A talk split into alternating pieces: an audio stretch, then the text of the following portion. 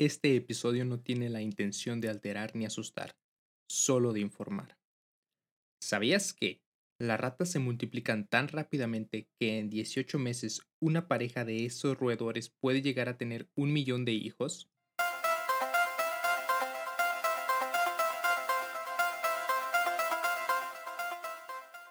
¿Qué tal?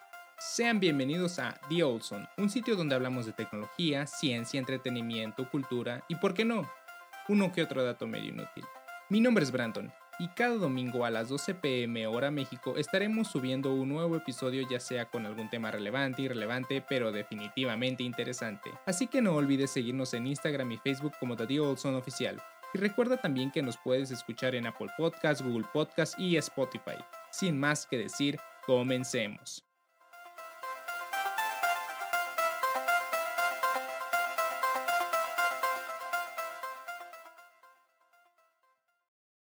Saludos a todos el día de hoy, 6 de diciembre del 2020, que espero y se encuentren muy bien, que ya estén de vacaciones y si no están de vacaciones echarle ganas, ya casi es fin de semestre y recuerden, lo último que muere al final es la esperanza.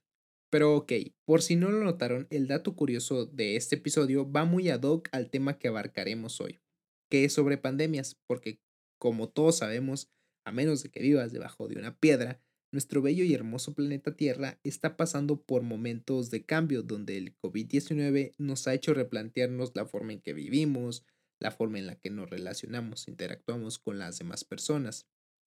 Y aunque esta situación parezca sacada de una película de terror o apocalipsis, que ahorita que recuerdo, acabo de ver una serie original de Netflix que trata sobre esto, de una enfermedad que ataca a todo el mundo, es rusa la serie y se desarrolla en Rusia, obviamente.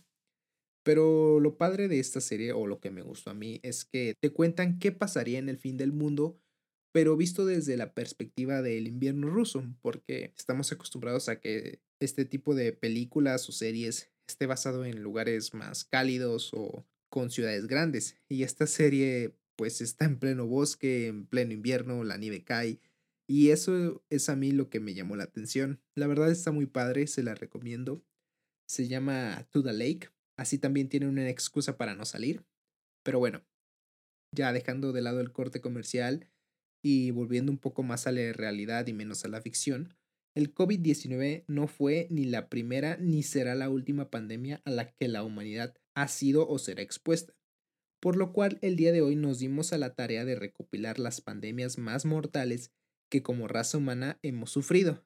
Pero antes de decirles cuáles fueron estas, empecemos definiendo el concepto de pandemia, que según la RAE es enfermedad epidémica que se extiende a muchos países o que ataca a casi todos los individuos de una localidad o región. Y bueno, tras ya haber definido qué es pandemia, porque muchas personas la confunden con la palabra epidemia, podemos iniciar contándoles sobre una de las que en la actualidad ya hay demasiadas vacunas y está casi erradicada como enfermedad, entre comillas. Y sí les estoy hablando de la viruela, que es causada por el virus variola, que recibe su nombre del término en latín que significa moteado. Esta se transmite por contacto directo de fluidos corporales u objetos contaminados como la ropa de las personas infectadas, que como dato curioso, en la ropa el virus puede permanecer activo hasta nueve meses. Y sus síntomas van desde fiebre, fatiga, dolores de cabeza, hasta las características erupciones en la piel, que hemos visto en libros, en películas, o desgraciadamente hay personas que las han visto a vivo color. A ciencia cierta no se sabe el origen de esta enfermedad, los historiadores piensan que esta enfermedad se originó en India o Egipto hace 3.000 años y el primer brote registrado de esta enfermedad fue en la guerra entre egipcios e hititas en el año 1300 a.C. Y bueno, posteriormente las guerras subsecuentes, las expansiones, las rutas de comercio y las conquistas pues la terminaron propagando por todo el mundo, obviamente en lapsos muy diferentes de tiempo, ya que en ese entonces el mundo no estaba tan conectado como lo tenemos hoy en día. Y es por eso también que vamos a abarcar los lapsos de tiempo que son más significativos. Y el primero es en el siglo VIII, cuando las conquistas árabes se extendieron por todo el norte de África y la introdujeron al sur de Europa. En el siglo XII, donde tuvieron que pasar tres siglos para que a comienzos del Renacimiento cobrara la vida de 60 millones de personas por toda Europa, y para el siglo XVII y XVIII la viruela ya mataba a 400 mil personas por año. Pero todo esto recuerden que solo fue en el continente europeo, africano y asiático. Porque si hacemos memoria en nuestras clases de historia de la secundaria y prepa, al continente americano llegó por las conquistas, donde en América del Sur llegó con los portugueses y América del Norte pues llegó con los españoles, donde todos sabemos que esto fue una gran ventaja para ellos, porque la enfermedad mató alrededor de 3 millones de mexicas. Y así fueron pasando varios brotes más, donde antes que las vacunas existieran se llevaba a cabo algo que se llamaba variolización, que consistía en infectar a la persona introduciéndole con aire a presión costras de viruela por la nariz. Lo sé, eso suena asqueroso, pero pues es lo que había. Pero no fue hasta 1796 que gracias a un experimento del doctor inglés Edward Jenner que mostró que la inoculación de una variedad similar de la viruela que está presente en las vacas podría protegernos. Y es entonces que un siglo y medio de investigación y un brote en 1967 que mató entre 10 a 15 millones de personas, hizo que la OMS dijera hasta aquí, vamos a hacer una campaña de vacunación y erradicarla por completo. Y para el año 1977, el somalí Ali Moa Malin fue la última persona del mundo en contraer la viruela por causas naturales. Y ya como dato de pilón, en el año 1988, la OMS ha estado pensando en destruir toda muestra de este virus, pero no lo ha hecho porque los investigadores piensan que aún hay mucho por descubrir de este virus.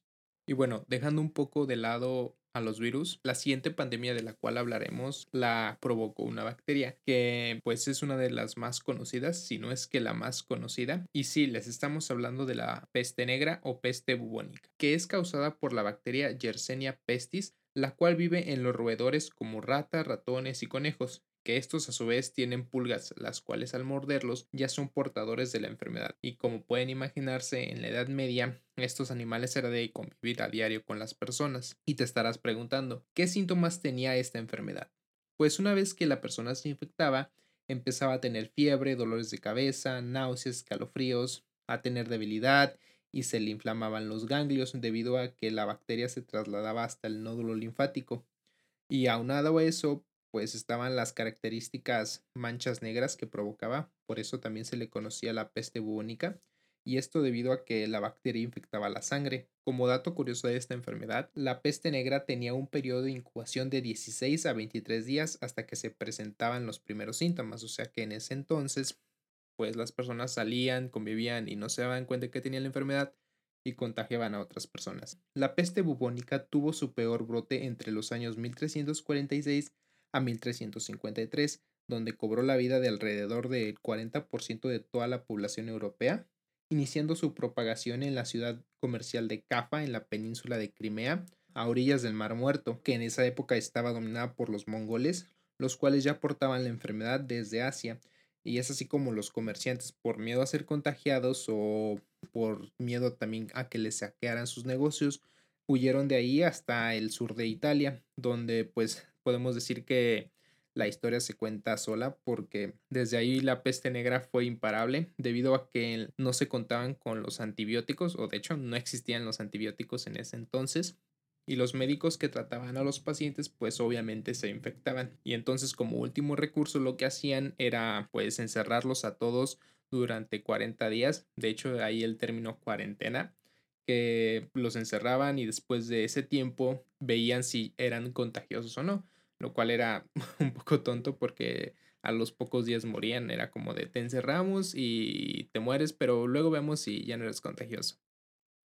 Y aunque la peste causó una gran pandemia que se extendió por amplias zonas del planeta en los tiempos medievales, la mayoría de los brotes que ocurren en la actualidad son pequeños y controlables, pero aún así no debemos bajar la guardia ante esto. Y bueno, otra pandemia que también no debemos tomar a la ligera es la pandemia que azotó al mundo entre 1918 y 1921, que algunos la conocen como la pandemia olvidada o mejor conocida como la gripe española, que podría ser que su nombre te indique todo de que fue en España, pero la verdad es que no es así.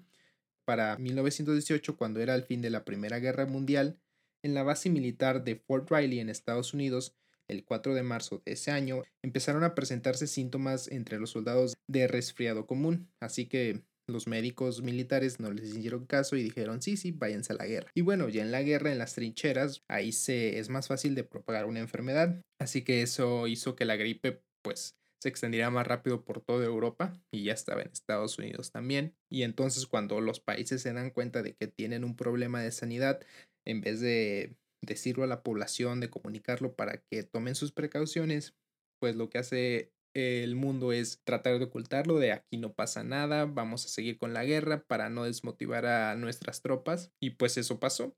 Y entonces es aquí donde en España, por ser un país neutral en esa época, eh, pudo difundir la enfermedad como ellos quisieron y por eso se le conoce como la gripe española. Pero, ¿qué microorganismo provoca la gripe española y cuáles son sus síntomas? Pues aquí es donde entra un virus que ya todos conocemos, que es el virus de la influenza H1N1, que causa fiebre elevada, dolor de oídos, cansancio corporal, diarreas y vómitos ocasionales. Y la mayoría de las personas que se contagiaban en esa época y morían no era por el virus en sí, sino por una neumonía secundaria que era causada por una bacteria. Y eh, como no había la vacuna necesaria en ese entonces, sino hasta 1940, después de varios experimentos, lo que hicieron las autoridades en ese entonces, ya después de la guerra, fue que usaran cubrebocas, evitar el contacto físico, se cerraron restaurantes, los lugares concurridos también se limitaron. Y eso suena a algo que nos está pasando hoy en día. Y las estadísticas de los casos registrados eh, de la gripe española oscilan entre los 50 millones de fallecidos, pero se cree que esta cifra está errónea porque los países como ya les mencionamos, lo ocultaron todo ese tiempo, así que no se sabe a ciencia cierta si fueron más de 50 millones. Lo que se cree es que la gripe española cobró más vidas que la Primera Guerra Mundial. Y la gripe española entonces solo es rebasada por la peste negra en cuestión de las pandemias que nos han azotado más fuertes. Y ok, ya para terminar de cerrar este pequeño episodio, la última pandemia de la cual hablaremos es relativamente nueva. Se trata de el VIH, que tiene su origen en el siglo XX en África, el cual fue transmitida de los primates a los humanos, pero no tuvo su boom hasta los años 80 y desde entonces ha cobrado la vida de 35 millones de personas. ¿Y qué provoca el VIH? Pues yo creo que más o menos todos sabemos, pero para hacerlo así más general, eh, básicamente debilita el sistema inmunitario, destruyendo determinadas células del cuerpo que actúan frente a enfermedades comunes, lo cual hace que estas enfermedades se compliquen muchísimo. Y en la actualidad, pues todos sabemos también que no hay cura ni vacuna y lo que nos queda es simplemente evitarla.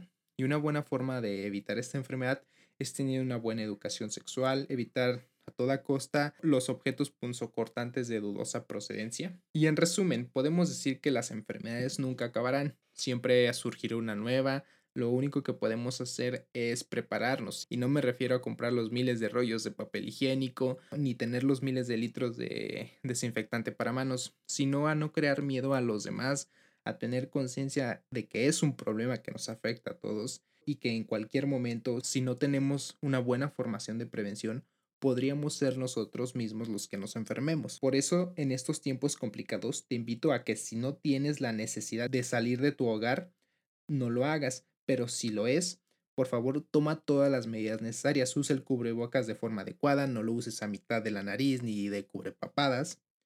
Evita el contacto físico, lava tus manos por lo menos 30 segundos, no solo te eches agua y digas así ya me voy. Y bueno, quédate en casa y escucha a The Olson. Por mi parte sería todo y si crees que me faltó alguna pandemia o me quieres contar qué te pareció el episodio de hoy, envíame un mensaje o comenta en Instagram y Facebook a The Olson Oficial, donde también encontrarás más contenido y un vistazo a próximos episodios. Hasta el próximo domingo.